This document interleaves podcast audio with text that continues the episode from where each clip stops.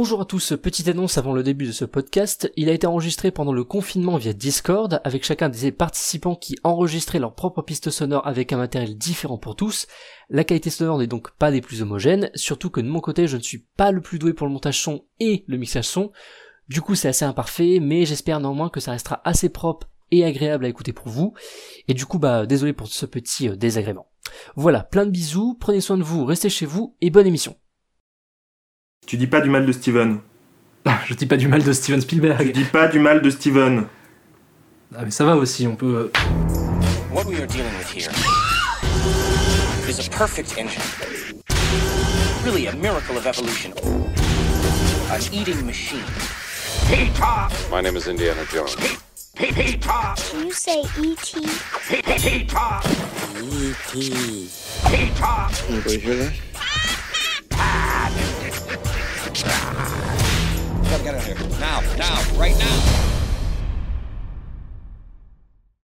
Bonjour à tous et à toutes et bienvenue dans la liste de Steven, dans ce nouvel épisode de Ace de Steven, le troisième, euh, aujourd'hui consacré euh, aux dents de la mer.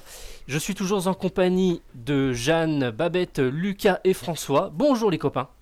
Salut, salut. Hello. Et voilà, on se retrouve donc, oui, voilà, pour ce troisième épisode consacré aux Dents de la Mer, un film mythique, euh, Jaws d'ailleurs euh, en, v, en VO, euh, Mâchoire en, euh, comment dire, en québécois, sorti le 20 juin 1975 aux États-Unis et le 26 janvier 1976 en France, donc euh, avec un petit peu de retard, euh, quasiment euh, bah, 5 mois, quasiment 5-6 mois.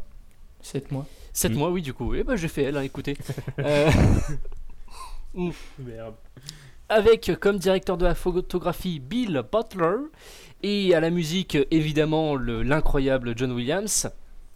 Euh, au casting principal, on a Rod Schneider dans le rôle de Martin Brody, Robert Shaw dans le rôle de Bart Quint et Richard Dreyfus, un cousin, dans le rôle de Matt Hooper.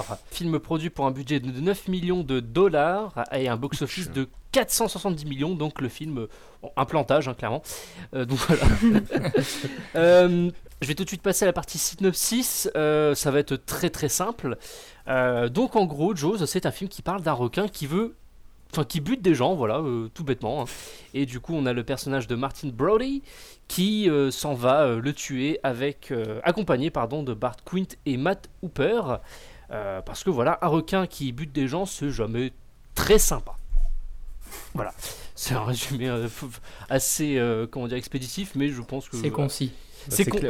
C'est concis, c'est c'est concis, c'est simple, mais en même temps, je veux dire, ma- je pense que toutes les personnes qui vont écouter ce podcast, ce pod- oh là là, ce podcast euh, l'ont très sûrement déjà vu. hein, le- Les Dents de la Mer, c'est un film quand même assez mythique.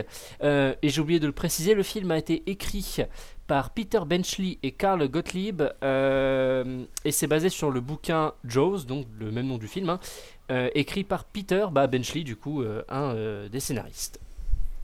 On va faire comme d'habitude, on va faire un petit tour de, de serveur pour savoir ce que, ce que vous avez pensé euh, du film. Et je vais d'abord demander à, au pif... euh, tiens Lucas.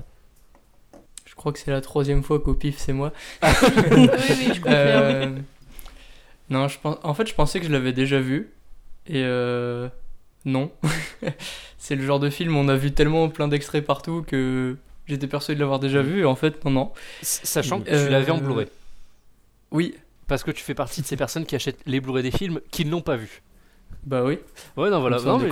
Oh, bah, Il, il pensait l'avoir vu. Du coup, c'est une erreur. Et en plus, je pensais l'avoir vu pour le coup. oui, oui, ça, oui, du coup, Mais, oui, pardon. euh, je pensais que ça aurait vieilli. Et en fait, franchement, pas tant que ça. Parce que comme le requin, on le voit très peu. Mmh, ouais. Même quand on le voit, enfin, ils ont mélangé avec des images de vrais requins de temps en temps. Du coup, sous l'eau, ça va. Et même quand on le voit, le peu qu'on le voit, il est en mouvement, etc. Ça passe. Enfin, à part une fois une dent qui part euh, sur le côté parce qu'elle est en plastique, mais Mm. sinon ça va, franchement. Et ouais, euh, la, la tension tout au long euh, du film avec la musique, euh, les, les persos qui sont trop bien ensemble, etc. euh, ouais, c'est super, un super moment, un super film. Le, le blockbuster, le premier blockbuster. Bah voilà, le, le block- oui, c'est vrai qu'on l'a pas dit, mais enfin, on en parlera plus en détail. hein, mais c'est vrai que Les Dents de la Mer, c'est le, le blockbuster originel, un The OG, comme on dit. hein. Donc euh, oui, c'est, euh, on, on comprend pourquoi hein, d'ailleurs, vu la qualité du film. Euh, je vais demander à tiens Léa Babette euh, de ce, que, ce qu'elle a pensé du film. Eh bien, pff, j'aurais du mal à, à donner mon avis comme ça. Euh, bah, contrairement à Lucas, je trouve que le film a vieilli, mais c'est pas quelque chose qui me gêne quand je regarde des films, donc c'est pas ce qui m'a empêché d'apprécier. Euh, pour moi, c'est clairement du, du film, bah oui, de, divertissement. Donc j'ai du mal à, j'ai du mal à me raccrocher à quelque chose en fait, à part à l'histoire qui était bah qui était pas mal fichue. Hein. J'ai, en fait, je pense que j'ai vraiment préféré euh, la première partie du film. À partir du moment où il y a le, toute la, la- la chasse euh, du requin, ça m'a un petit peu emmerdé, clairement. J'ai trouvé qu'en fait, ça avait un peu cassé tout le, tout le côté euh, suspense, attente euh, et un peu mystérieuse qu'il y avait autour du requin. Je trouve que c'est un petit peu tout. Bon, voilà quoi, c'est Mm. c'est trois connards qui vont chasser un gros poisson.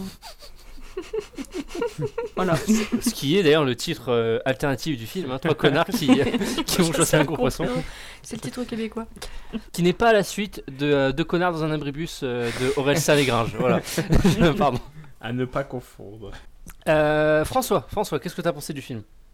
Eh ben moi comme Lucas, c'est-à-dire que euh, comment dire, euh, je pensais l'avoir vu. Voilà, c'est exactement le même principe, c'est-à-dire que c'est des films qui datent tellement, on se dit ouais mais oui, oui, oui, oui, je m'en souviens, tu vois, genre parce que t'as vu euh, huit fois des publications d'Allociné sur Facebook qui te republient les, séquences marquantes du film.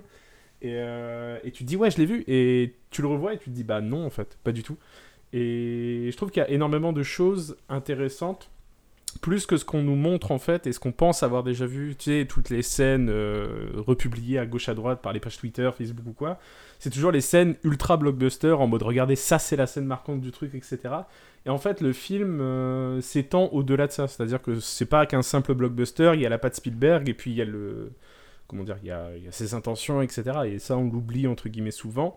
Enfin, en termes de, de public, on l'oublie assez souvent en se disant c'est euh, le blockbuster, ces trucs.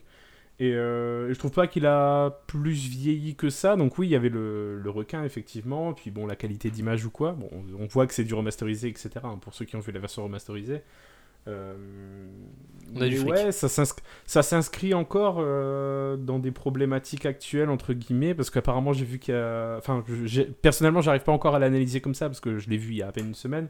Mais une grosse problématique environnementale, écologiste, etc. tout autour de ça, je crois. Euh, Il y a énormément de choses en fait euh, très intéressantes et qui sont encore très actuelles.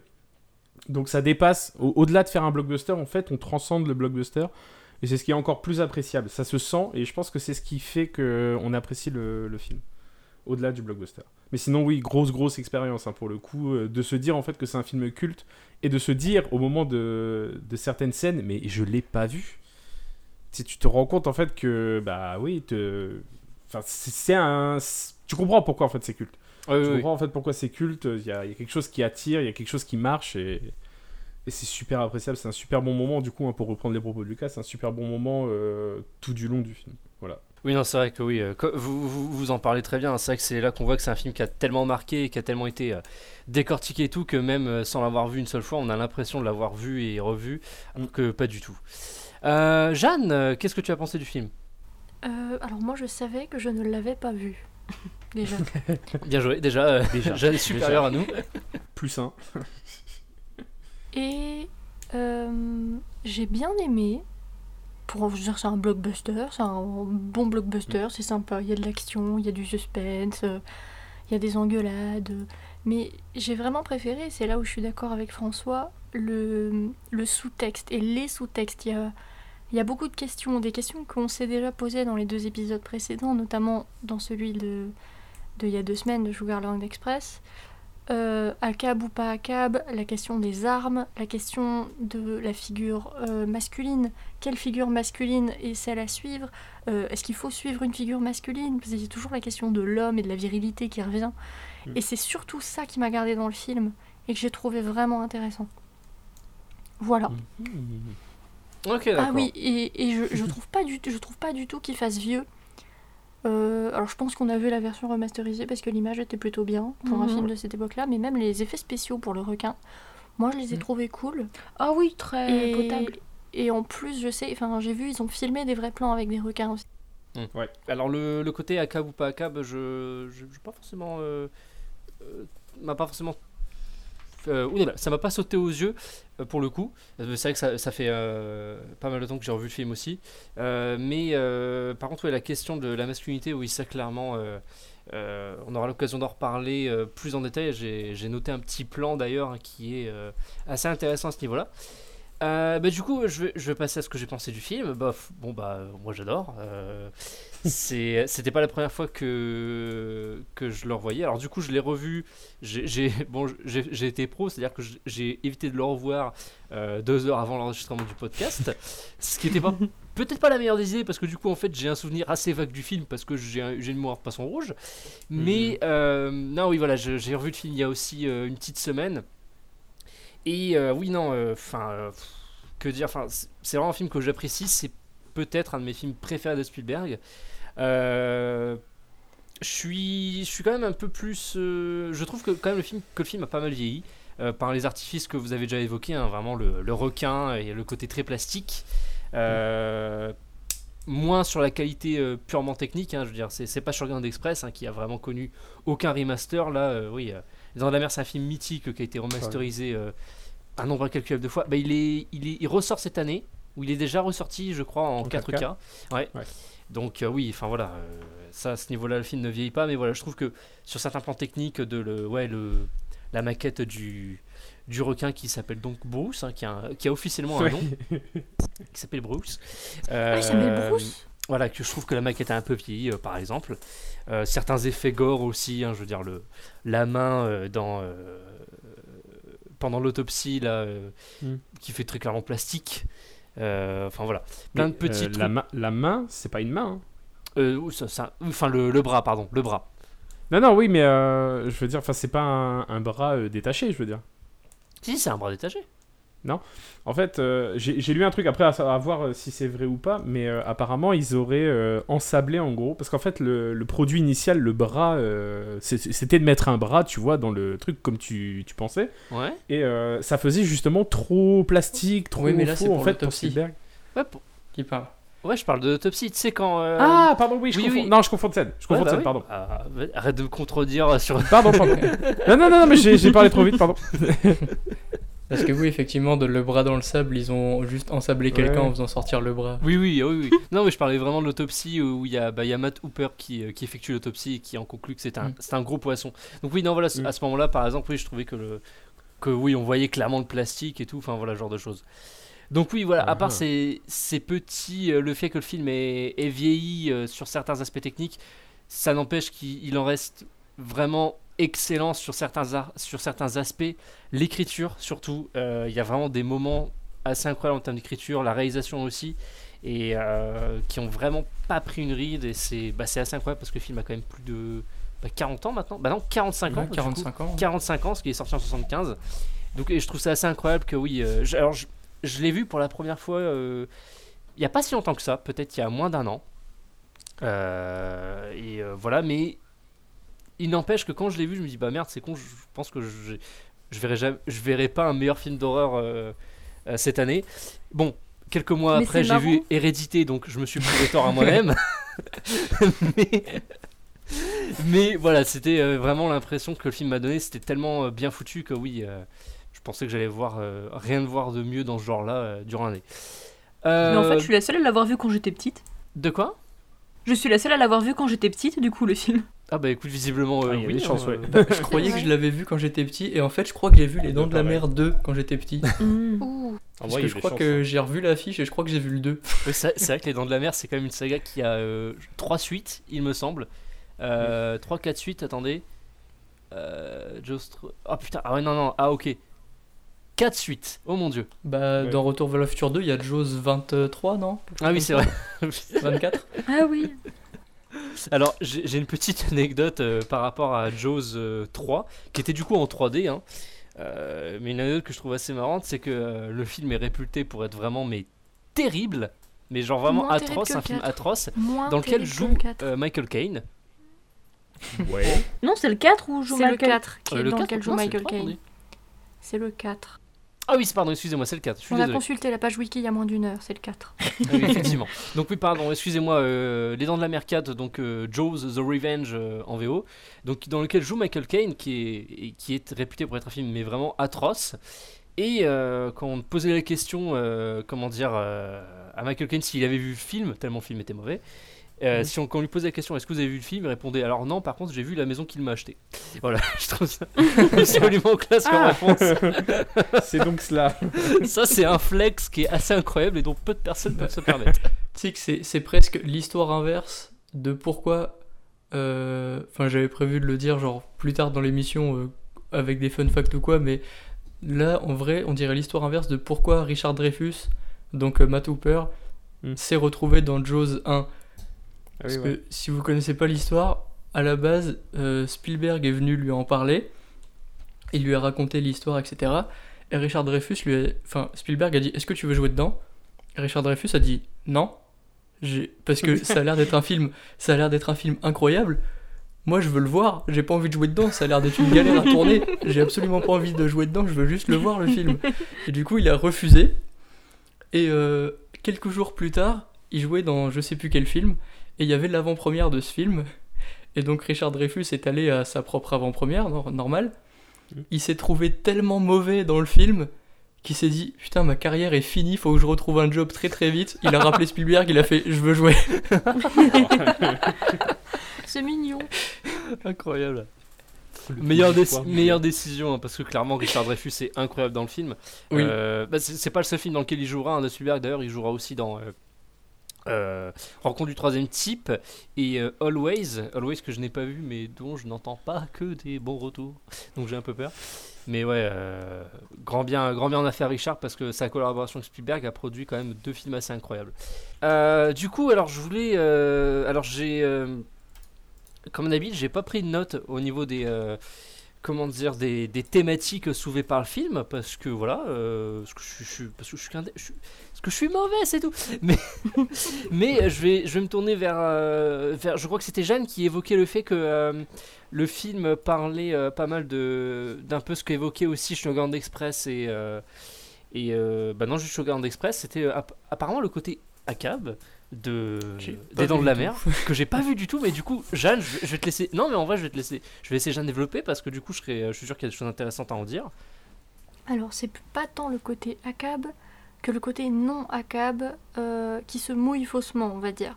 Parce que je disais que dans Sugarland Express, Spielberg se mouillait pas et qu'au final, euh, les figures euh, de l'autorité de l'État étaient très positives en fait. Et là, c'est pareil, la figure de l'autorité de l'État, en la personne de Brody, est très positive. C'est le personnage le plus sensé de l'histoire.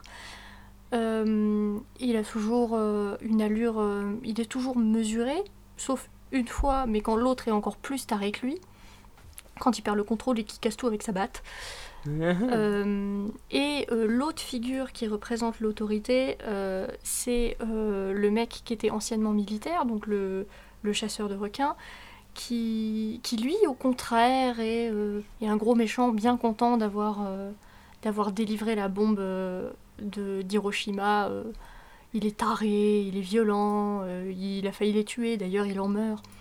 Et, et c'est ce que je dis dans le côté de. Enfin, Spielberg, il, il est un peu. Je, le- je le trouve un peu. Parce que je disais là, il y a deux semaines, je le trouve. euh, comment on dit? Il, il fait, il fait semblant. Hypocrite? Ouais, il est un peu hypocrite, je trouve. Il a, il a toujours un moyen de mettre la figure d'autorité américaine euh, masculine en avant, mais en critiquant un petit peu, mais pas trop. Et c'était ça que je disais en voulant parler de ACAB ou pas ACAB. Donc, ouais toujours pas ACAB. d'accord Voilà. Alors après euh, en- au niveau des figures d'autorité il y a aussi le la figure enfin le tout bêtement le maire qui euh, Oui, mais il est pas flic. qui concrètement parlant euh, représente la, ouais, la, bah, la figure d'autorité du film parce que c'est quand même le maire. Alors il me semble que dans la loi américaine du coup, bah, l'autorité du maire est au-dessus de celle du shérif. Le maire du coup qui est, qui est aussi beaucoup critiqué hein, parce qu'il est vraiment montré comme le mec qui veut faire passer le- les profits hein, avant concrètement les vies humaines. Le maire représente la loi de l'argent et, et Spielberg euh, est du genre à critiquer ça, étant donné qu'il est très, très bon enfant, il est très positif. On, on va le revoir peut-être dans, enfin dans E.T., tout ça, où c'est très. Il, il critique la corruption. Le maire représente la corruption. D'ailleurs, dans le bouquin, c'est un mafieux à la base. Oh, ça je Mm. sais pas. Et, et dans le film, on voit, c'est pas dit qu'il est mafieux, mais ça se voit quand il menace Brody au début avec ses trois. Ils sont trois là, les trois hommes en costard hyper classe. Oui. On sait que c'est le maire. Et il le menace, on dirait trois, trois méchants avec leurs flingues qui disent attention, si tu parles, on te bute. Et je trouve que Ouais. c'était bien fichu. Il aurait pu être joué par Joe Pesci, euh, c'était vraiment... euh, Moi vraiment, à chaque fois qu'il parlait, je voyais Joe Pesci dans Les Affranchis, quoi. C'était- qui est absolument terrifiant dans le film, c'est incroyable. hein, euh. Qui est doublé par Jean Benguigui d'ailleurs en VF. c'est ce qui est assez incroyable aussi. Petite info. Trivia. Oui, euh, je- alors je vois d'ailleurs tout à fait la scène dont tu veux parler, Jeanne. hein, cette scène, oui, euh, la scène sur le- l'espèce de ferry là. euh, Oui, sur le ferry. qui survient après voilà, la première attaque, qui est vraiment incroyable parce qu'il y a vraiment un, jeu au niveau de, euh, de la caméra et du placement des personnages. Une scène qui peut paraître euh, maintenant peut-être assez simple parce qu'on a, on a vu et revu des exemples comme ça euh, des dizaines de fois depuis la sortie de, des Dents de la Mer. hein. Mais vraiment en fait cette scène qui commence avec Brody qui, qui occupe un, peu... l'espace du, du ferry de manière très libre et qui au fur et à mesure de la scène en fait se retrouve vraiment mais encerclé par le maire et ses acolytes et puis vraiment c'est mais euh, vraiment une scène assez ouf. En plus, avec la caméra qui ne bouge pas. C'est un plan séquence de facile de 2 minutes, je crois. Euh, et donc, vraiment, euh, c'est un, ouais, un peu cette chorégraphie des acteurs que je trouve vraiment assez. bah, assez, assez ouf, assez, assez cool à regarder. Et ouais, et du coup, oui, ça me permet un peu de, de faire une transition un peu dégueulasse, mais quand même pas piqué d'un ton, vers la réalisation du film, qui est, je trouve, assez, mais vraiment incroyable. C'est-à-dire qu'il y y a des vrais moments de, enfin, qui, qui font très moderne et qui, que j'ai pas encore revu aussi, euh, comment dire, aussi bien maîtrisé dans, euh, euh, dans des films récents ou, ou quelques temps après, enfin, des après Dans de la mer. Un des plans qui m'a le plus marqué, je pense, qui a le plus marqué les gens, hein, c'est vraiment ce, ce travelling compensé sur Brody. Euh, dans la, la scène de la première grosse attaque là où, Mm. euh, où, Ouais, Spi- où- ouais. où Spielberg bute un gosse d'ailleurs Ouais.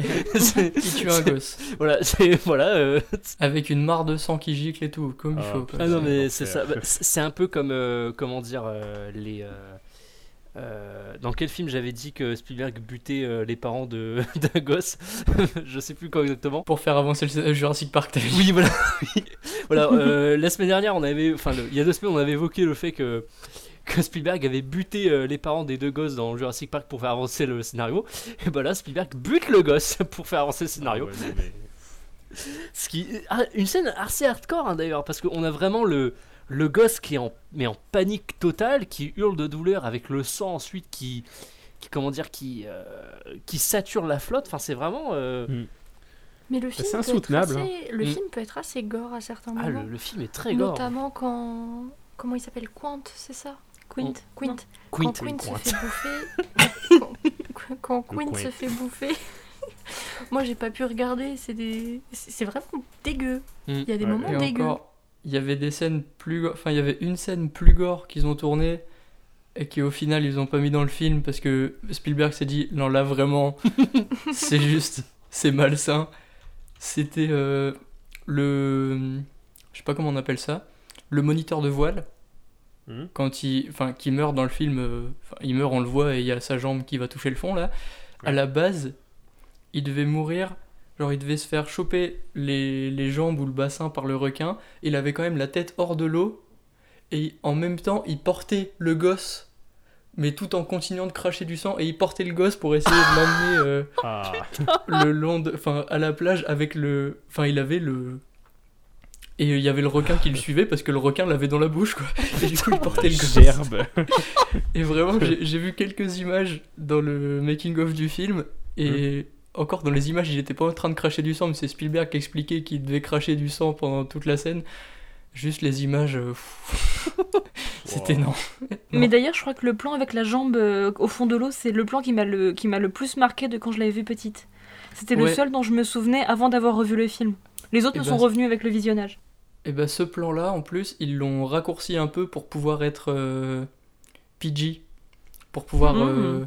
Euh, pour que les enfants puissent aller voir le film au cinéma euh, accompagnés de leurs parents. Et Parce bah, que- ils sont pas déçus. Ouais, parce que le la euh, Motion Picture Association of America, euh, qui, dé- qui donne les, euh, je sais pas comment on dit, les ratings, Les limites d'âge. Ouais, ouais, les. euh, les limites d'âge, c'est ça, Les ouais. labels. euh, avait enfin hésité à lui mettre euh, à l'interdire aux enfants. Et du coup, pour ce plan-là, euh, en fait, à la base, le plan était plus long, on la voyait vraiment se poser au sol et du sang qui remontait de la jambe, etc. Et ils ont juste dit, ouais, juste couper quand elle se pose au sol et ça passera. et d'ailleurs, et l'une des raisons pour lesquelles c'est quand même autorisé aux enfants, enfin c'est quand même, les enfants avaient quand même le droit d'aller le voir au cinéma, c'est parce que euh, les producteurs se sont battus un peu en disant, les films qu'on interdit aux enfants, c'est parce que ça donne euh, un mauvais exemple. Sauf que jamais un enfant va grandir et devenir un requin. Genre, ok, les, les films avec, Ah euh, oui. les films avec euh, des, des gens qui tuent d'autres gens, etc., normal, mais jamais un gosse va devenir un requin. du coup, ils ont dit, ouais, ok, ça passe. Bah Après, la question, la question serait de savoir euh, quel, quel est le plus grand monstre dans ce film? Est-ce que c'est le requin ou est-ce que c'est les hommes? Oh, oh, putain. eh, J'ai envie de Ça dire. fait réfléchir. Ça fait réfléchir. Franchement, j'aimerais citer un, un petit film, euh, petit film indépendant sorti cette année euh, avec Joaquin Phoenix euh, qui s'appelle euh, Le Clown. Je sais pas si vous avez entendu parler. Mais vraiment, on vit dans une société. hein. Moi, je tiens à le dire. hein. non mais alors, on, on rigole, mais c'est clairement le, le message euh, Mais oui, oui. le- porté par Mais le je film. trouve pas. Je Euh, suis pas d'accord. Je- non, je, je- enfin, j'ai beaucoup de mal. Enfin, je sais qu'on en parle beaucoup en ce moment euh, de ce film, comme quoi il y aurait une portée écologique, et euh, je ne trouve pas. En fait, Ah. je, j'arrive pas à, à choper le truc. Pas forcément une portée écologique, mais vraiment en fait le côté, euh, ouais, en fait, le, est-ce que les, enfin pas, pas forcément une portée écologique, mais plus vraiment le côté, bon ben les hommes sont peut-être pas si sympas, pas plus sympas que le requin quoi. Euh, ça, ça se montre euh, surtout en fait avec la, enfin je trouve avec la scène où il euh, capture et bute le, le, le requin tigre. euh, qui alors Ah oui. je, alors je sais plus si je confonds avec un, un autre requin, mais il me semble qu'en vrai le requin tigre c'est pas un requin en vrai qui. Attendez. Si, c'est un requin tigre, mais c'est pas ça qui les a bouffés.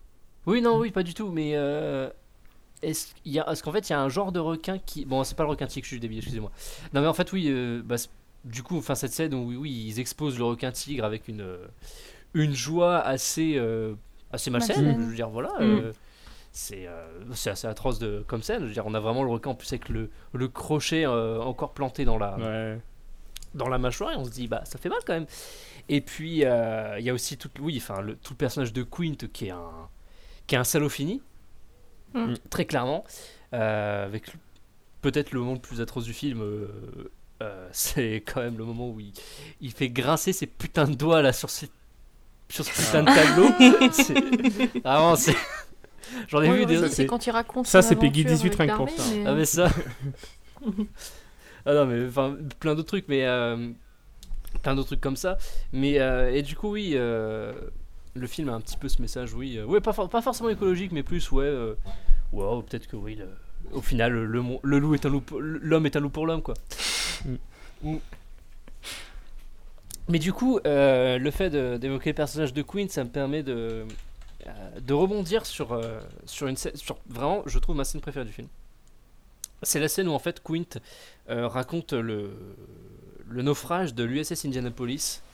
Alors du coup, pour, ce- pour les, nos auditeurs qui ne connaissent pas cette histoire et qui, qui n'auraient pas vu le film, que faites-vous d'ailleurs Mais allez voir le film plutôt que de nous écouter, on va tout, on va tout vous spoiler. oui. on va tout vous spoiler. Non mais voilà, l'histoire de l'US l'USS Indianapolis où en fait euh, c'était pendant la Seconde Guerre mondiale où il y a un, un- un croisier, je crois que c'était un croisier, enfin bref, un bateau de guerre euh, américain euh, qui, euh, qui a reçu une torpille et qui s'est mis à couler dans, dans des eaux infestées de requins et qui a les requins qui ont allègrement euh, grignoté euh, les matelots et du coup Quint serait, enfin euh, dans l'histoire du film, est un survivant de, de cette catastrophe. Oui, enfin, catastrophe, il, il- il venait de livrer le, la bombe euh, pour Hiroshima. donc Bon. Ah oui, non, alors. non, oui. Non, je parle. Enfin, D'ailleurs, ils s'en félicitent. Ils s'en félicitent d'ailleurs dans le film. Oui, non, quand je dis catastrophe, c'est c'est vraiment. euh, Parlons plutôt de, de retour de flamme. Oui, voilà. Le non, karma. C'est bah, c'est le karma, hein, clairement. oui, voilà, quand je dis catastrophe, c'était vraiment dans le terme euh, on va Oui. dire, euh, du dictionnaire du mot. Mais oui, non, vraiment, ouais, c'est cette scène euh, où il raconte cette histoire que je trouve vraiment incroyable. C'est vraiment, euh, le le pers- le- l'acteur porte vraiment la scène, la façon dont il raconte le dialogue Mhm. avec cette voix euh, mi bourrée, mi euh, comment Mhm. dire, euh, limite il revit un, enfin euh, ouais, euh, en plein euh, délire euh, de PTSD. Enfin c'est c'est vraiment une scène que je trouve vraiment euh, assez euh, assez dingue. Mais surtout que cette scène-là, elle était écrite. euh, elle faisait juste un paragraphe dans le premier scénario. Ouais. Ouais. C'est ça. Et euh, du coup, Spielberg a demandé à un autre auteur de développer le paragraphe. Et il a fait genre plusieurs pages. Et après, il l'a donné à euh, Robert Shaw, c'est ça son nom? Ouais, c'est Oui, Robert, Shaw, Robert l'acteur, Shaw. ouais.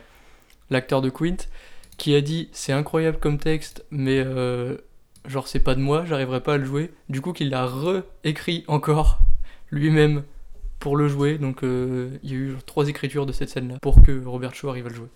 Vous pourriez expliquer euh, pourquoi est-ce qu'il y a Brody qui regarde son ventre à un moment quand ils sont en train de faire des concours de cicatrices? Ça m'a intrigué, mais une blessure qu'il aurait eue dans l'exercice de ses fonctions? Non, il, a- il avait juste faim. Non, je pense, qu'il s'est fait blesser à New York. bouffer, bon. Moi, je pensais qu'il allait dire un truc genre ouais, moi aussi je me suis fait blesser par des humains et tout. Je pense qu'il s'est fait blesser à New York, mais dans cette scène-là, Brody il est extrêmement mis à l'écart parce que les deux autres ils partagent des blessures de guerre, euh, des trucs violents et tout, des trucs virils. Et, et Brody, en fait, des trois, c'est le moins hargneux, c'est le moins revanchard. Et il a pas. Il, il- il se sent mis à l'écart, mais je pense qu'il se met à l'écart lui aussi. Il a peut-être pas forcément envie de d'aller dans cette célébration de la douleur et de la violence parce que lui il aime pas ça. Dire c'est pour ça qu'il est c'est pour ça qu'il est flic je pense. Dire, il est- les deux autres, t'as le il y a le chercheur qui est qui est fou de mais euh, un peu trop et t'as l'autre qui est fou de mais pour les buter et qui est rendu fou par l'armée et et c'est le moment où les deux se réunissent parce qu'au début ils peuvent pas se piffer et en fait ils se ressemblent beaucoup plus que Brody ne leur ressemble à eux. C'était mon analyse Oui, de, non, de c'est la psychologie de. Brody. Bah, ça rentre un petit peu dans ce que tu, dans le sujet que tu évoquais tout à l'heure, c'est-à-dire le, le- la, alors je sais plus exactement comment tu avais formulé ça, Jeanne, mais la masculinité un petit peu, euh, merde, euh, pas Toxique éteinte, ou non mais euh, comment comment t'as dit? Toxique ou non, la masculinité bridée peut-être? Oui, voilà, la masculinité bridée, oui, euh, on a encore, euh, ouais, euh, euh, Brody, un personnage qui, euh, bah, un mec quoi, qui pourrait passer, enfin qui, dans un film euh, relativement classique américain, serait peut-être un peu plus couillu, je, dis- je dis- je dis vraiment avec de gros guillemets, hein, mais qui Mm. du coup se retrouve, bah, il se fait euh, très facilement marcher dessus par les, euh, par le, mince, mince, le, le enfin le, le maire et son euh, et ses collègues, mais aussi du coup, bah, tu, on vient d'en parler, hein, il se retrouve au final, c'est quand même le flic, donc le, le symbole de l'autorité et puis peut-être aussi un peu de la violence. De l'autorité positive. De l'autorité- oui, c'est vrai que de l'autorité positive. Oh, ça dépend. C'est- en ce moment, pas trop. Euh, non, bah. Oui, non, mais chez, chez Spielberg, Hmm. Oui, bien sûr, oui. Merci. Ah putain. oui, non, oui, euh, tout à fait, oui. Mais ouais, non, donc ouais, euh, un petit peu ce symbole de. Il pourrait être ce symbole de masculinité, mais au final, ouais, non. euh, Encore une fois, un personnage joué avec la masculinité éteinte, hein, ce qui n'est pas forcément une, une mauvaise chose ou quoi, hein, mais c'est juste intéressant de noter que ouais, c'est toujours des. Des comment dire. euh, euh, en fait, des hommes qui. Enfin, je trouve, hein, les personnages principaux de Spielberg, quand ils sont des hommes, en fait, ce sont des hommes qui, justement. euh, pas qu'ils échappent à cette, cette masculinité toxique, mais qui peut-être essayent d'en. Est-ce que, est que essayer d'en échapper serait un trop gros mot? Je ne sais pas, mais voilà, qui, qui, qui n'y correspondent pas autant que pourraient d'autres personnes. Autant que d'autres personnages masculins dans des films pourraient quoi. Et du coup oui voilà tout ça c'est déjà illustré par ouais, la, la scène avec le maire et puis ouais cette scène où ouais on a Quint et, euh, et Hooper qui euh, se montrent leur, leur blessure de guerre, qui pourrait être un peu peut-être une métaphore de qui se compare un peu leur pénis. hein, t'as- t'as c'est clairement un concours de bites. Oui voilà. c'est euh, oh, c'est des matelots qui, qui se montrent leur engin. hein, Ouais, mais ils sont pas tant, ils sont pas tant dans la compétition euh, là-dedans parce que au début, enfin les deux trois premières cicatrices, c'est vraiment genre ah ouais moi j'ai ça et après en fait ils discutent et ils sont genre ah trop bien. Mhm. Oui, c'est vrai, oui, ouais, incroyable ouais. comme truc. Qu'est-ce que. de- de- de- Bah, en fait, moi, j'avais. Du coup, j'ai tout dit ce que j'avais noté. Est-ce que vous. euh, Peut-être des trucs que vous avez euh, relevés euh, ou même notés euh, ou des petits, des petits fun facts euh, sur lesquels on pourrait enchaîner Euh, alors ah, j'aurais dû noter plus en détail parce que j'avais une histoire grave bien, mais euh, faut que je me la rappelle parce que j'ai pas noté grand chose. Alors moi j'ai pas Euh. l'histoire grave bien, mais j'ai un fun fact qui m'a fait rire tout à l'heure quand on en a parlé. Vous avez dit que la maquette du requin s'appelait Bruce, c'est ça? Mhm. Oui. Ouais. Et ben faut savoir que Bruce c'est le nom du requin dans je crois le monde de Nemo. Oui, Mhm. oui. Euh, et qui dit euh, voilà j'essaye d'arrêter la viande et de devenir végétarien sauf qu'il craque tout de suite et puis euh, au final bah, il essaie quand même de les bouffer Exact. et voilà Et d'ailleurs, pensé le- ça m'a beaucoup fait rire Enfin, le requin s'appelle Bruce parce que c'est l'avocat de Spielberg Ouais, qui s'appelait Bruce. euh, je sais plus comment. Et il l'avait tous les jours au téléphone parce que le parce qu'on on en a pas du tout parlé, mais quand même, Les Dents de la Mer, c'est l'un des pires tournages Ouais. Oui. ever. Le Enfin, chaos Il y a, rien qui marchait. C'était. ils ont Ils ont, ils ont tourné pendant tournages. 159 jours quand même. Ouais. Au lieu de- d'une soixantaine de prévus, je crois. un truc Ouais. comme ça. Bah, ça parce devait que- finir en juin et ils ont fini en septembre je crois Ouais. Parce qu'en fait, euh, le truc, c'est que pour filmer. enfin, déjà, le requin marchait jamais. Ouais, et puis il y a quelqu'un qui a failli, qui a euh, failli voilà. crever à cause de la maquette. Il me semble. Euh, à cause de la maquette? oui, euh, il y avait pas un dire de mâchoire qui, qui, a failli, qui s'était euh, refermé sur un. non Euh, sur c'est des membres de l'équipe. J'ai rien vu là-dessus, mais. Euh, attendez. Non plus. Je confonds peut-être avec. euh, ouais, continue de parler, Lucas, je vais chercher ça. Mais en fait, souvent on dit que c'est euh, parce que le requin euh, fonctionnait pas, ce qui est vrai. Le requin avait beaucoup, beaucoup de problèmes tout le temps parce que Mm. de l'électronique aussi poussée dans les années 70, dans de l'eau salée, Mm. ça, c'était tout le temps en panne. Et, euh, mais en fait, surtout, c'est que Spielberg refusait de tourner euh, sur des bassins. Enfin, il y a quelques plans sur des bassins, euh, ça se Mm. voit d'ailleurs. Enfin, le fond euh, paraît vraiment cheap là pour le coup et a vraiment vieilli. Mais Il euh, sinon. Spielberg euh, enfin, oui, voulait tourner en plein air, donc vraiment au large sur un bateau. Et donc, hormis le mal de mer constant de, des acteurs, des membres de l'équipe, etc., c'est surtout que le film se concentre sur les trois mecs sur leur bateau, seuls au large. Et il y a vraiment.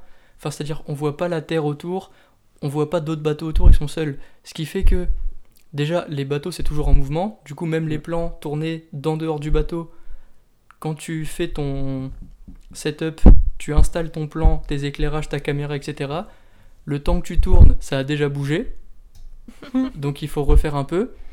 Et aussi, suffit que pendant une prise, t'es en train de la prendre, et là d'un coup, tout au fond, à l'horizon, dans le bord du cadre, tu vois une voile d'un bateau au loin, Oh putain. Bah t'attends, tu peux plus, sauf que pour le- que le bateau sorte du champ, et que tout le monde, enfin, et que euh, on reset up le plan et tout, il y a une heure et demie entre chaque prise. Ouais, c'est ça. L'angoisse. Et ouais, Imp- là, insupportable pour les c'était euh, acteurs. 159 jours de tournage du coup. Et il a dit, il y a des jours où euh, vraiment, euh, il avait aucun plan à la fin de la journée. Il y a des jours, les bons jours, il en avait 8, Oh, et les putain. jours moyens, il en avait 3 ou 4. Il disait la, la monteuse qui était euh, sur l'île euh, avec eux, euh, il y a des jours elle était juste là, elle attendait les rushs. et, non, il n'y a rien aujourd'hui. Ok. Donc oui, c'est un tournage assez terrible pour tout le monde. Enfin, même Spielberg, il en pouvait plus. En fait, les, les membres de l'équipe technique avaient le droit. Enfin, ils tournaient 6 jours sur 7. Et les membres de l'équipe avaient le droit de quitter l'île le, pour leur jour de repos, aller voir leur famille, etc. Et Spielberg l'a jamais fait. Et il dit en interview qu'il l'a jamais fait parce qu'il s'est dit le jour où je quitte l'île, j'en pouvais tellement plus de ce tournage. Il s'est dit si je quitte l'île, j'y retourne pas. Clairement. Donc euh, vraiment, à la fin, il en pouvait plus. Enfin, il était. euh, Il y avait vraiment. Mais l'ambiance sur le plateau, euh, par moments, c'était vraiment terrible. Ils ont fait une bataille de bouffe à la cantine un jour. Genre vraiment, c'est Roy Scheider qui a commencé à lancer de la bouffe sur. euh, sur Spielberg, je crois. et du coup, toute l'équipe technique et les acteurs sont balancés de la bouffe dans la cantine. Ça a fini en sautant dans la piscine pour se nettoyer. C'était.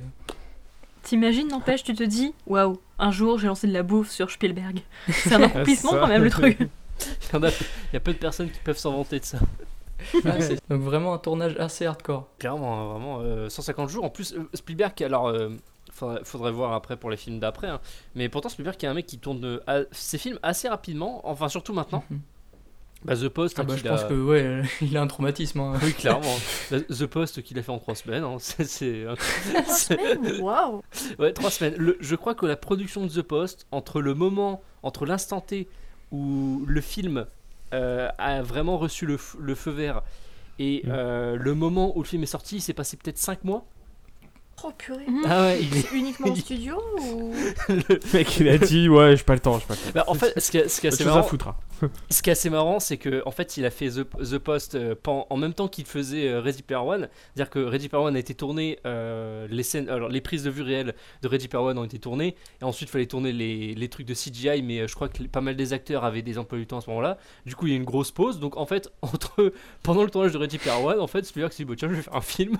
Je sais que ça- Qui traînait là. Avec Tom Hanks et Meryl Streep. avec Tom Hanks, Meryl Streep, euh, The Post qui a un casting, oui, de ouf. hein. Il y, a- il y a Tom Hanks et Meryl Streep, hein, mais il y a aussi euh, Bob Odenkirk, euh, il y a Sarah Paulson, enfin, il- vraiment, un- il y a Gabe de The Office aussi. mais il y a vraiment un casting de ouf, mais voilà, le, le mec en 5 mois, euh, c'est. je- Je crois que c'est le. D'ailleurs, le, c'est- il a, le film a un seul trailer officiellement. Genre, il y a vraiment un seul trailer du film, c'était vraiment. Bon, bah voilà, film sort dans 3 semaines. C'est bon, ok. Le mec, il a fait ça comme si c'était un, un job saisonnier. Non, mais c'est Qu'est-ce ça. que je fais? C'était une pige comme ça. C'est ça. euh, Du service. Ouais, en plus, enfin, vraiment, le tournage des Dents de la Mer, c'était même le lieu de tournage. Mm. C'était sur l'île sur laquelle ils ont tourné. Ils étaient vraiment pas les bienvenus. Enfin, c'était vraiment une vieille île qui avait. euh, Enfin, qui était un peu touristique l'été vite fait, mais pas tant que ça, et qui était vraiment Mm. très attachée à ses vieilles valeurs et on touche à rien à l'île, etc. Et donc, voir débarquer une grosse équipe de tournage pour tout l'été avec un requin de 9 mètres monté sur des châssis mal. électriques, etc. C'était vraiment, mais euh, il y avait personne sur l'île qui était de leur côté. Le, bah, le moment, il y a un plan où on voit un panneau euh, de Amity, euh, Amity Island euh, qui a été dessiné, enfin qui a été euh, tagué, etc. Mm. Ils ont, en fait, le panneau, ils n'avaient pas le droit de le laisser là. C'est vraiment, ils l'ont monté le matin, ils ont filmé la prise, ils l'ont démonté directement. C'était interdit de le laisser. La cabane de Queen, c'est pareil, ils l'ont construite, ils ont tourné les scènes, ils l'ont démolie, euh, enfin ils ont tout rangé comme c'était avant quoi. Putain. le droit de rien faire. Le, mais- le tournage, mais guérilla, quoi, c'est incroyable. Ça a, dû, ça a dû être horrible pour eux parce que ça a dû faire monter le tourisme avec le boom du film. Ah ouais, ouais, ouais, il y a eu, il y a eu des grosses grosses entrées par la suite euh, là-bas. Je sais plus le nom de la ville, je crois que c'est. Mar- Martha's Bay ou je sais pas quoi. Martha's Vineyard, ouais, je crois, c'est ça. Ouais, voilà, c'est ça. Spielberg a peut-être diabolisé toute une espèce du royaume, euh, du royaume animal en un seul film pendant plus de 50 ans et que c'est seulement à partir, genre depuis quelques, quelques années qu'on est en train de se dire Ah, mais enfin, qu'on a enfin recompris qu'en fait les requins ils sont juste euh, chill, qui jamais vont dans des eaux aussi Mm. peu profondes, mais quand même. Ça. fait un paquet de fric. C'est un des aspects les plus connus du film, hein, mais vraiment le fait que oui, il, a, Ouais. il a vraiment euh, apporté un traumatisme des requins euh, aux gens. Euh, à raison, hein, parce que vraiment le, le, le film est... Le film est vraiment très flippant. C'est- bah, on, on en parlait euh, pendant le premier épisode, hein, mais de ces liens étroits entre euh, Spielberg et l'horreur. Et, euh, et à mon sens, Les Dents de la Mer, c'est peut-être vraiment le film de Spielberg qui se rapproche le plus de l'horreur. Enfin, même plus que se rapprocher, je trouve que c'est un pur film d'horreur en fait. C'est-à-dire que vraiment, avec un gros côté thriller. Je le trouve moins flippant que Duel. Ah ouais? Ah mais de- Duel, je me suis à moitié chié dessus pendant tout le film. Ah, je suis assez d'accord. Alors que pendant les dents de la mer, comme on se rend compte au fur et à mesure que les humains, bah, ils valent pas mieux que le requin, et il y a, y a seulement deux jumpscares dans les dents de la mer. Et j'ai envie de dire un et demi. Le premier et le plus flippant, c'est celui avec le cadavre sous l'eau. Oui. Le, Ouais. Mm. le truc le plus flippant du film, parce qu'on s'y attend vraiment pas. On, on aurait vu le requin, ça aurait pas été aussi flippant. C'est un humain. Et après, il y a un deuxième moment où le requin arrive là où on s'y attend pas, mais comme on s'attend quand même à voir le requin, ça fait pas aussi peur. Et je disais à Elisabeth, je disais à Elisabeth pendant le film, elle dit que je vais un peu trop loin. Pour moi, c'est fait exprès que le seul truc qui soit flippant, mais paf, sur le coup, ce soit un humain, c'est parce que Spielberg dit, en fait, les plus méchants et les plus hardcore dans le film, c'est pas le requin. C'est Quint. Hmm. Ah oui, c'est les mafieux qui, qui savent que c'est déjà arrivé et qu'on n'ont rien à faire que ça réarrive. C'est ces gens-là. Et, et, mais globalement, en tant que film global, je le trouve pas flippant. Ni D'ailleurs, même le plan dont tu parles, Oui. euh, c'est Spielberg qui l'a retourné euh, chez lui. le plan avec la tête. Sérieux Le plan avec le, Excellent. le jumpscare, c'est juste euh, après le. Après la. En fait, le- il y avait déjà eu une première projection test. Mhm. Et euh, tout le public avait, euh, enfin, avait adoré et avait hurlé au deuxième jumpscare avec le requin. Mais euh, Spielberg, il s'était dit, bah merde, le premier jumpscare il marche pas trop. Enfin, il l'avait tourné différemment, je sais plus comment il avait fait. je crois que la, la tête arrivait en même temps que le personnage de Richard Dreyfus et ça avait fait un petit cri mais pas tant que ça. Du coup Spielberg il a juste il a demandé de l'argent au studio, le studio a dit bah non il est très bien ton film. Du coup il a juste mis de l'argent de sa poche et il a Ok, retourné j'ai une les trucs lui-même. Et il a eu raison. Il a eu raison parce que celui avec le requin, il est franchement pas si jumpscarisant que ça. Et bah, et Spielberg dit justement que euh, une fois qu'il a retourné ce, le premier jumpscare, après ils ont fait une deuxième projection test avec le jumpscare bien comme il faut, comme on le voit dans le film, et il dit que les gens hurlaient beaucoup moins au deuxième jumpscare du coup. Mm. Parce qu'en fait, il y avait déjà eu un gros jumpscare flippant. Du coup, Ah, donc ils avaient plus attends. confiance. Oui. Et ils étaient tout le temps aux aguets de va peut-être y avoir un Mhm. truc. Et du coup, le deuxième jumpscare est moins flippant à cause du premier. Ok, c'est marrant. Après, aussi, je trouve que le deuxième Joker, on parle bien vraiment du plan où oui, le, le requin euh, pop sa tête hors de l'eau. hein. Oui, Ouais, voilà. Mm. Après, je trouve Oui, aussi oui. un peu ce côté, genre la manière dont le, le requin sort sa tête, c'est vraiment. Excusez-moi, j'ai oublié ma, ma serviette. Oui, C'est Ah ouais, vraiment- moi je l'ai trouvé très drôle par contre. Ah oui, il est très oui, il n'y a aucune attaque, il sort vraiment faire coucou. Salut. Il redescend. Yo. Li- limite, limite, ah, excusez-moi, vous- depuis tout à l'heure, faites tomber du poisson. Moi, je suis végétarien, donc. euh, Avez-vous quelques minutes pour parler de notre Seigneur Toulouse Euh, les meilleurs. Toulouse, qu'on prononce évidemment en français euh, Chtulu. Hein. Hmm. Hmm. Euh, oui, alors jumpscare qui est suivi de, de, la, de peut-être la réplique euh, la plus connue du film. hein. Euh, évidemment, il est bien petit. On va ce il est bien petit ce bateau quand même. hein. Euh, voilà. We're gonna need a, a bigger boat qui, euh, qui a été improvisé par, euh, Ouais. par Schneider. Le talent, hein, le talent. Ah bon? Ouais, a- ouais, Qu'est-ce qu'elle est improvisé. Qu'est-ce qu'elle est drôle cette phrase. Ouais, ouais, ouais, le, le talent. hein. C'est, euh, mais c'est ça que- aussi que je trouve cool, c'est qu'il y, a- il y a toujours une plage, euh, une plage, oh bien sûr, une place euh, pour l'improvisation chez Spielberg. Dans, Mhm. Je crois que dans quasiment tous ses films, enfin peut-être pas dans quasiment tous ses films, mais dans un très grand nombre de ses films, il y a toujours des petits moments euh, d'improvisation comme ça. euh, et parce que on sent que Spielberg c'est un mec qui, qui aime beaucoup en fait, enfin faire des films évidemment, mais qui aime surtout faire tourner des acteurs. hein, je veux dire. euh, ça se voit dans le Jaws hein, avec les scènes, oui. Il y a des grandes scènes de dialogue, bah, le- de la scène de l'Indianapolis, hein, mais aussi la scène du, du ferry. Hein, où vraiment on sent que ouais, il- il- ce qui, ce qui le fait kiffer, lui, lui c'est. Ce qui le fait kiffer, c'est vraiment ouais, de, de diriger les acteurs et puis. euh, mm. ça se sent et puis je trouve ça vraiment euh, très plaisant. Mm. Euh, Exact. Euh, Qu'est-ce que. bon, moi en fait je n'ai pas franchement grand chose d'autre à dire pour le coup. Enfin oui j'avais. Bah, on n'a pas trop parlé de la musique. Ah oui quand oh, même oui, euh, un des thèmes euh, les plus marquants du cinéma, j'imagine. euh, Aujourd'hui, on en parle à peu près partout. clairement, euh, Elle a été reprise à peu près partout. Mm. Et qui a valu du coup l'Oscar à John Williams. Oui, si c'est pas vrai, oui, ouais. Mais plus. En alors, 76. L'Oscar, l'Oscar c'est très cool hein, d'ailleurs. L'Oscar c'est très cool, mais Mhm. c'est aussi la musique qui a valu à John Williams une petite référence dans Gang de requins. Et ça, je pense que c'est vraiment le pinacle Oui, oui, oui, oui. de la carrière de cet homme. La quintessence d'une carrière. voilà, Gang de requins Gang qui est de quand même requins, le seul film film de d'animation de l'histoire à compter Mm. Martin Scorsese dans son casting. Donc clairement, euh, bah, le cinéma quoi, avec un C majuscule. hein. Mais du coup, je trouve ça marrant parce que avec cette euh, bande originale, d'un côté, on a le, bon, le thème du requin, puis alors à Mm. côté, il y a des petites envolées lyriques. euh, Oui. Oui. T'as Oui, l'impression que Harry Potter va débarquer sur son balai, enfin des trucs qui ça. n'ont un petit Mm. peu rien à voir. D'ailleurs, en, en revoyant le film, la scène du- euh, pendant la scène du début où on a un des, un des adolescents qui joue de l'harmonica, alors ça, ça n'est pas le cas, mais sur le coup, en entendant le, le petit thème, je me dis putain, c'est le thème de Shogun Express.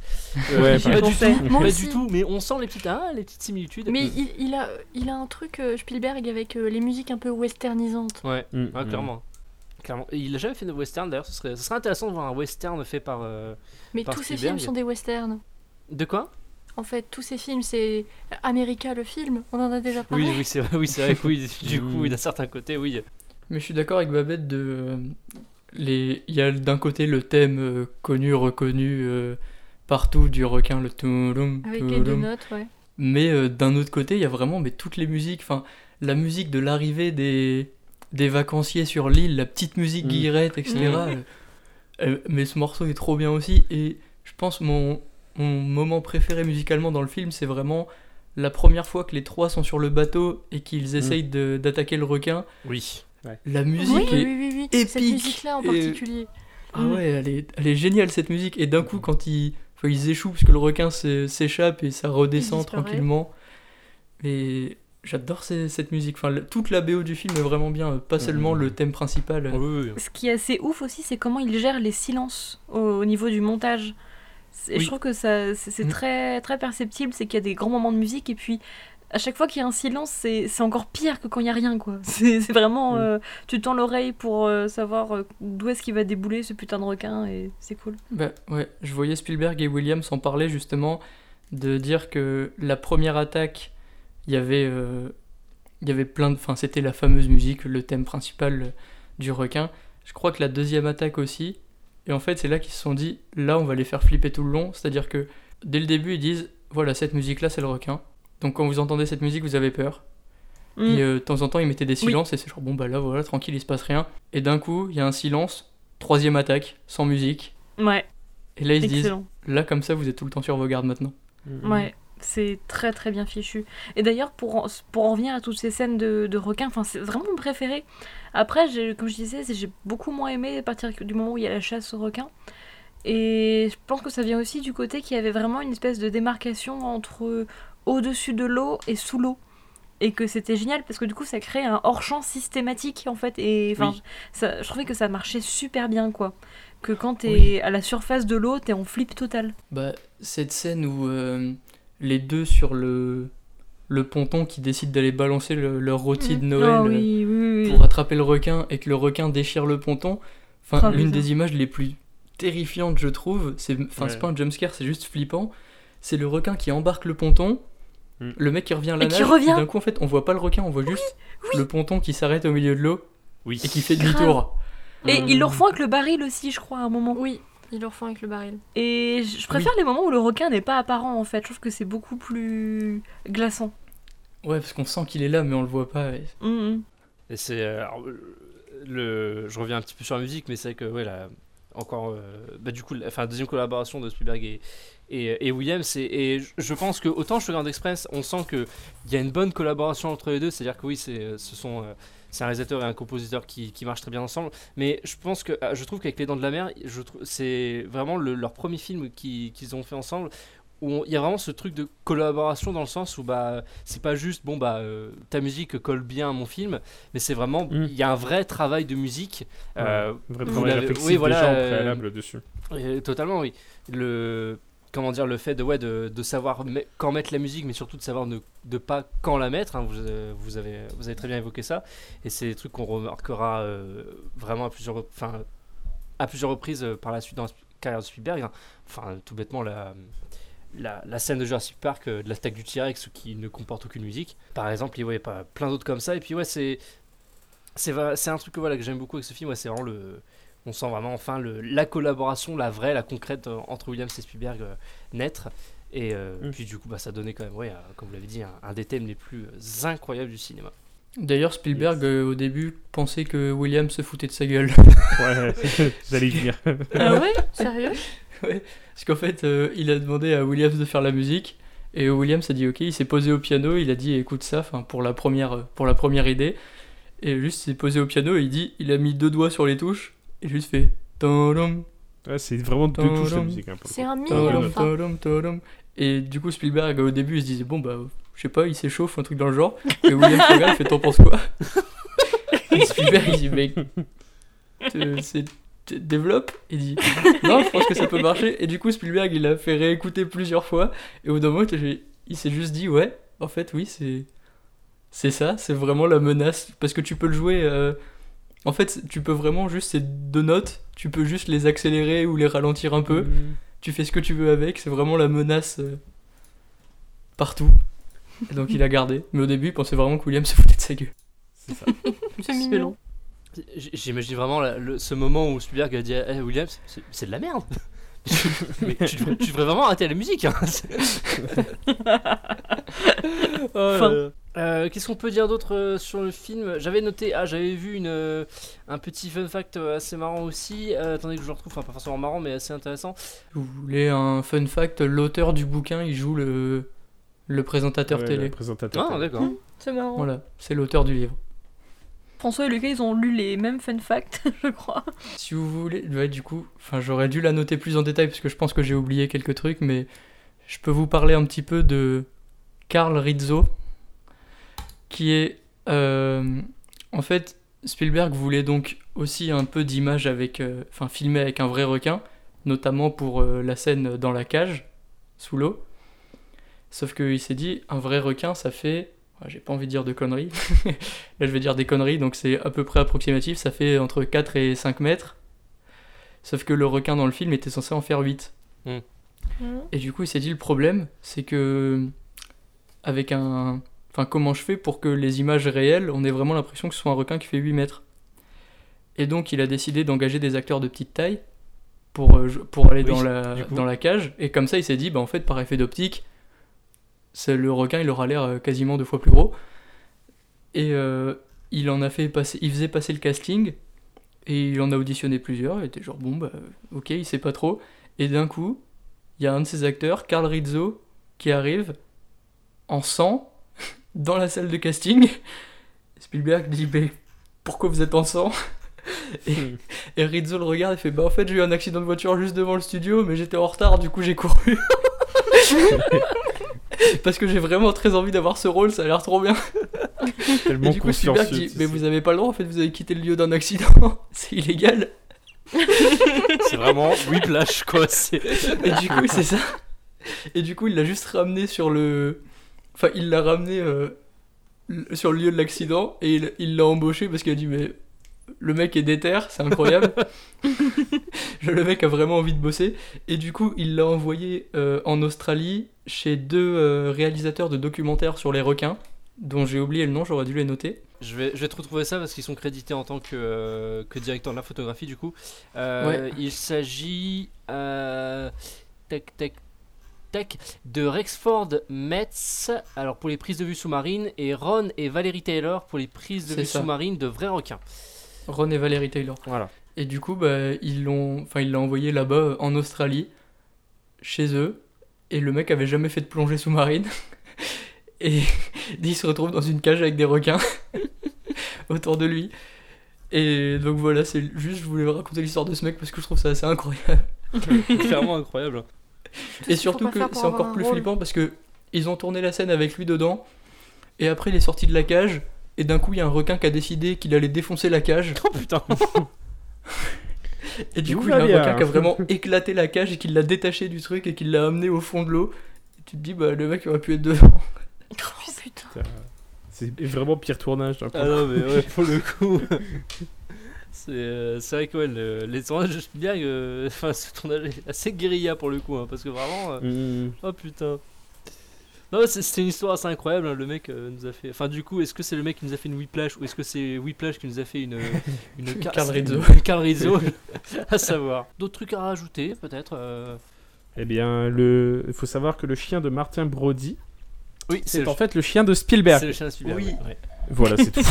C'est c'est d'ailleurs un film qui contient deux dogos, euh, ce qui est très appréciable. yes. Voilà. Donc, Il y en a un qui se fait bouffer, hein. Un qui un se fait, c'est vrai qu'un qui se fait bouffer, euh, donc euh, c'est. Euh, Puis il se, Rien que il ça. se fait, il se fait bouffer par un Sharky et puis c'est triste parce que c'est gentil les Sharky. Mais après, après, il se fait, il se fait bouffer en dehors de la caméra, donc ça va. Le- Ouais, la, comment dire, la tristesse est moindre. Mais je moi, Mm. je- je- en fait, je, je, tenais- je- ouais, j'ai amené ce sujet parce que je trouve qu'il n'y a pas assez de dogo dans euh, dans la filmographie de Spielberg. Et du coup, j'ai été très déçu d'apprendre que ce n'était pas lui qui allait faire l'île au chien. Et voilà, donc juste voilà, un peu plus de dogo, dans, même dans les films en général. hein, mais voilà, un peu On plus. peut de dogo. buter les gosses mais pas les chiens. Ouais, voilà, les gosses, ok, mais pas les gens. C'est vrai que oui, putain, Spielberg qui bute un gosse, qui il refera. euh, non, il, je crois que c'est le seul film où il y a vraiment un gosse qui meurt dans un film de Spielberg.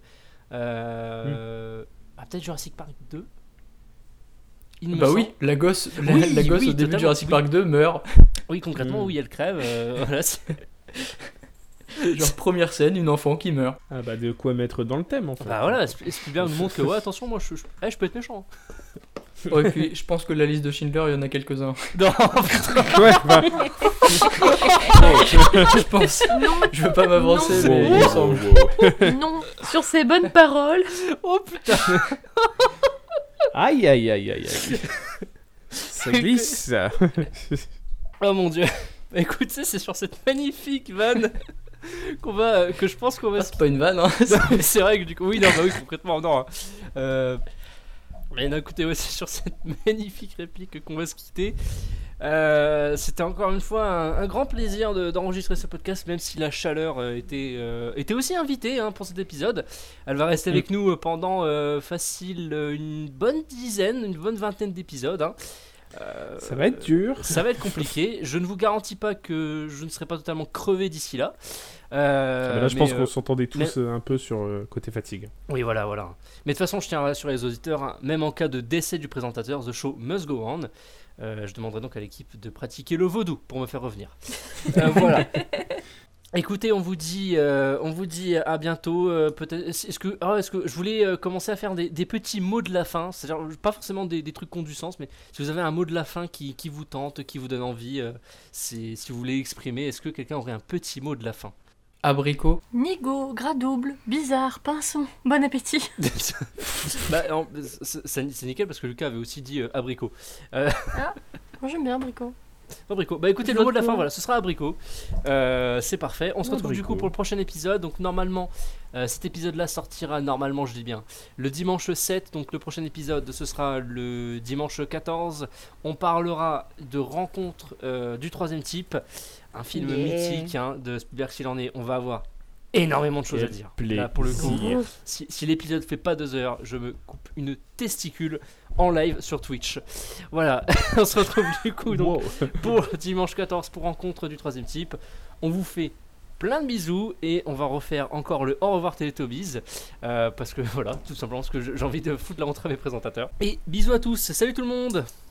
Au revoir. Au Au revoir. revoir. Allez, salut à tous. Et non, en fait, c'est pas encore tout à fait la fin de cet épisode. Je me permets de faire un petit rajout de dernière minute puisque l'on n'a pas précisé de quel film nous allions parler dans l'épisode prochain. Il s'agira de Rencontre du troisième type version réalisateur d'une durée de 131 minutes. Je précise hein, pour les gens qui regardent les films au même rythme que nous euh, pour mieux suivre le podcast. Faites bien attention par contre, le film existe en trois versions, la version originale de 129 minutes, la version spéciale de 127 minutes et du coup la version réalisateur, celle qu'on va regarder de 131 minutes. Voilà, là c'est vraiment la fin de l'épisode. Plein de bisous à vous et à la prochaine.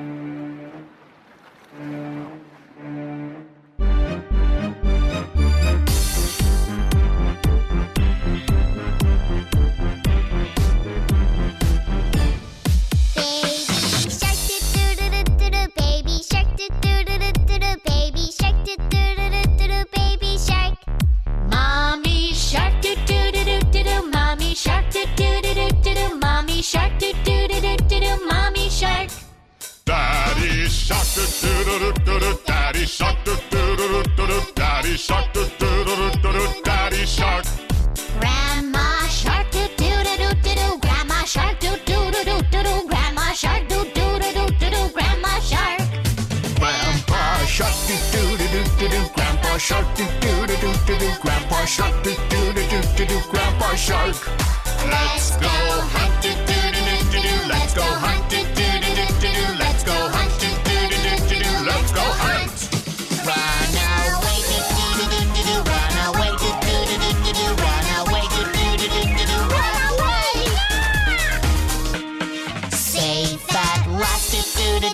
safe at last do do do do do safe at last do do do do do safe at last.